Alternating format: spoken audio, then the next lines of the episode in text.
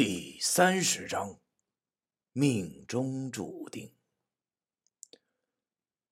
刘二叔见此事已经瞒不了我们了，于是叫他媳妇儿把门先关好后，对我们讲出了这几年刘家的变故。原来他那个傻子哥哥本来还好好的。但是有一天，忽然和家里大吵了一架后，就跑出了家门。本来哥哥也经常和家里吵架，但是家里人都看在他脑袋不好使的份上，不和他一般见识。但是那次他哥哥走了以后，竟然一直没有回来。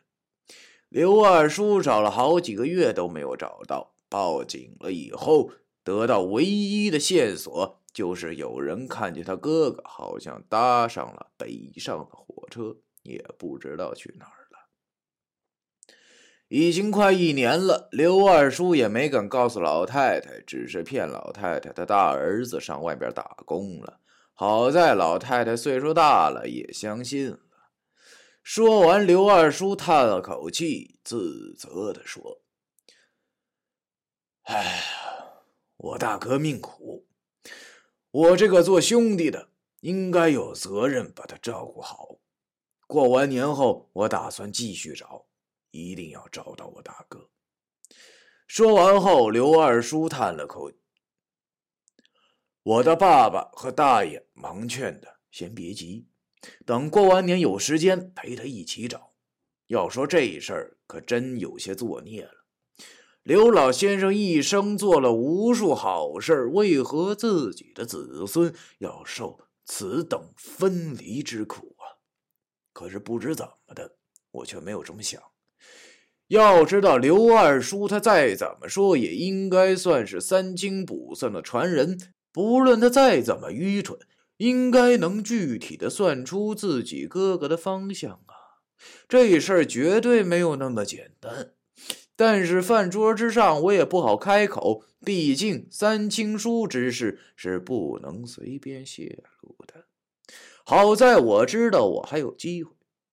饭后休息了一会儿，刘二叔便开着四轮子拉着我们去为祖先上坟。我们家的祖坟正是刘先生给定的。选在群山之中，算不上是上好的风水地，但也是藏风得水，是这附近最好的埋骨之处了。一路颠簸，要说坐四轮子可真是受罪，颠得我屁股疼，还死拉冷的。好在不算远，半个小时也就到了。我和长辈们把墓前的枯草拔了之后，烧纸磕头。我趁长辈们祭拜祖先的时候，悄悄地溜到了刘二叔的身边，轻声地对他说道：“祖师灵宝所在宫，六丁六甲对其中，勒令之福子云璧，无不与世龙不惊。”要说我所讲之诗，乃是三清书正文的第一行所记之诗。九叔曾经跟我讲过，三本三清书中都有记载有三首诗。如果他日三清书的传人相见，这诗便是见面的口信我讲的正是描述三清符咒的诗。果然，刘二叔听后脸色大变。他用一种不可思议的眼神望着我。的确，这首诗从我这个后生晚辈的口中说出，的确是很不可思议。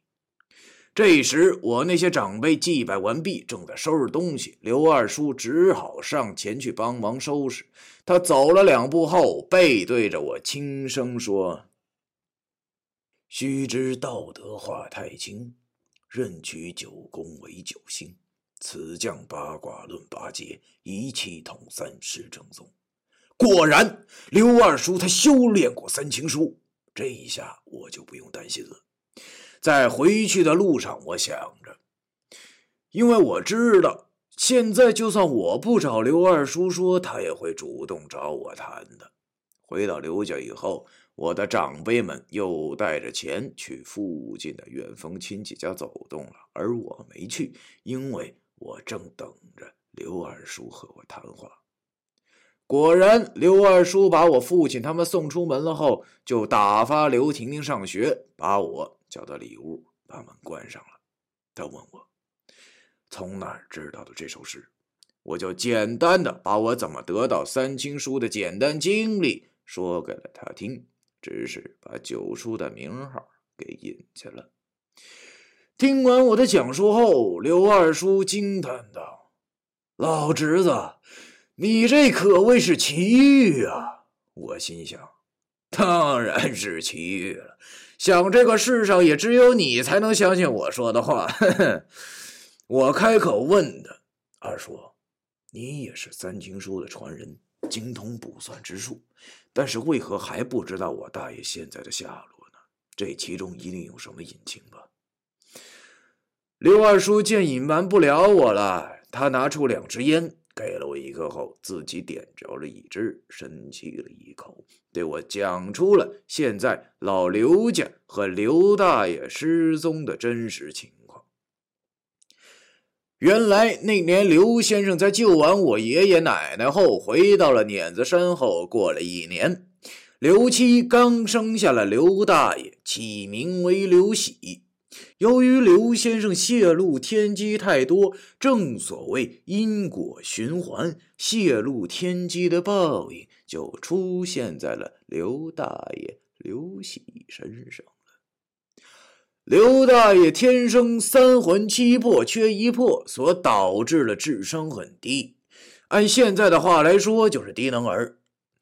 刘先生见自己种下的苦果在儿子身上显灵了，不禁仰天长叹，报应不爽，并暗下决心，说什么也不能再让下一辈继续学三清卜算之中的秘术了。要让自己的下一辈踏踏实实的做人，于是他就此金盆洗手，卸下了阴阳先生这一头衔从此不再帮人卜卦选地，而且将三清书就此埋在了自家存放的家谱的祖先供桌下，告诉刘七，以后刘家世世代代不再动此书。从此，刘先生开始吃斋念佛，并且隔三差五的就为村子的各家派米，好事做了不少。要说老天还算长眼睛的，在这个刘先生不再做阴阳先生后的三年，刘七又生下了一个大胖小子，就是刘二爷。刘二爷天生白白胖胖。刚出生的时候就有六斤多，而且十分健康。刘先生大喜，为了能让这个小孩健健康康、无病无灾的，刘先生就给他起了一个“全”字刘全也果然很健康的长大了。又过了两年，刘先生便仙逝而去。在他死之前，已经有预感。他早在一个月前就嘱咐好家中的一切事务，在为自己选好坟地后，告诉刘七不要悲伤，这一切皆是命运。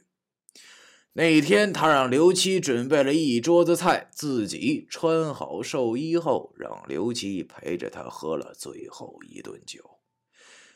刘七含着眼泪陪着刘先生喝完最后一顿酒后。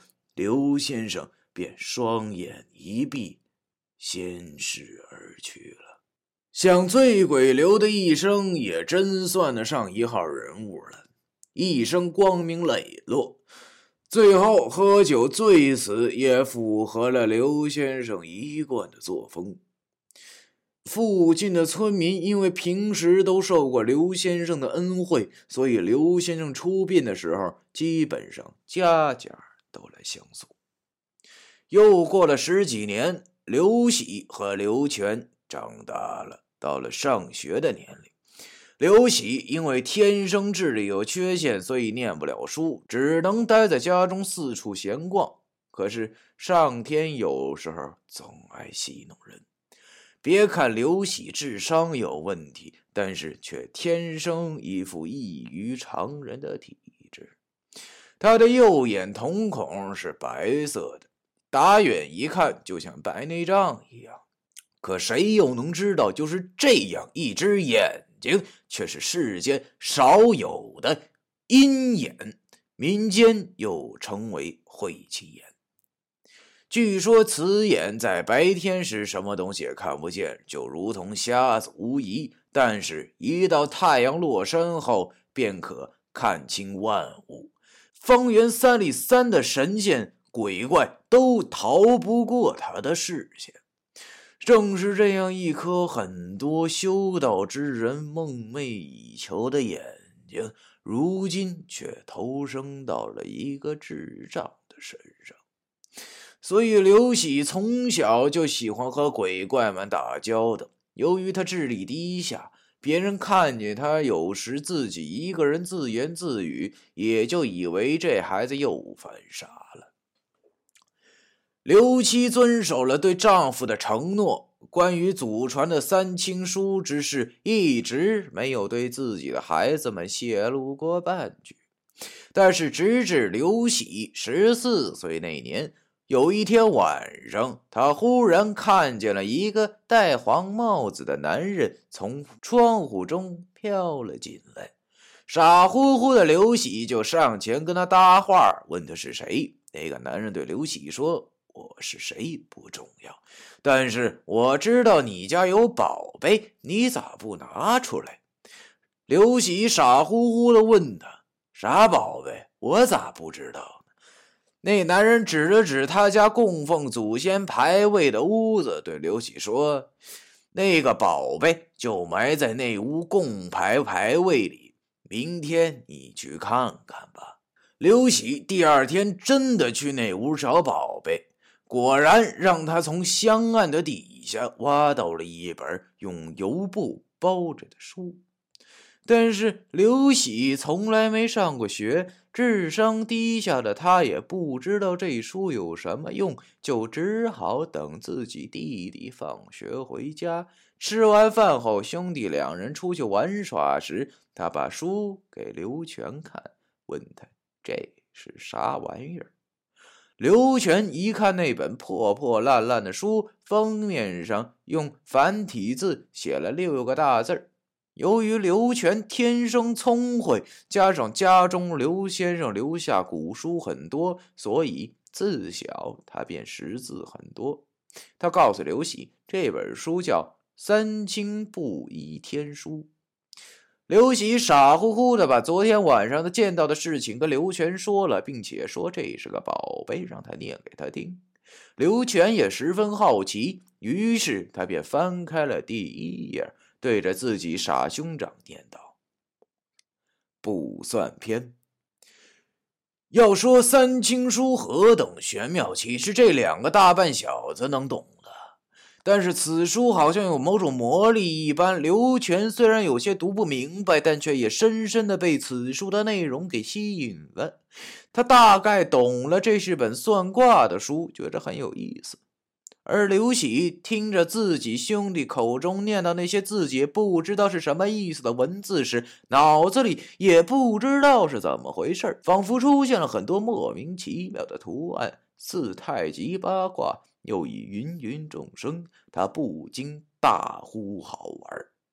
于是兄弟二人决定不让任何人知道，以后每天晚上都来这里看这书。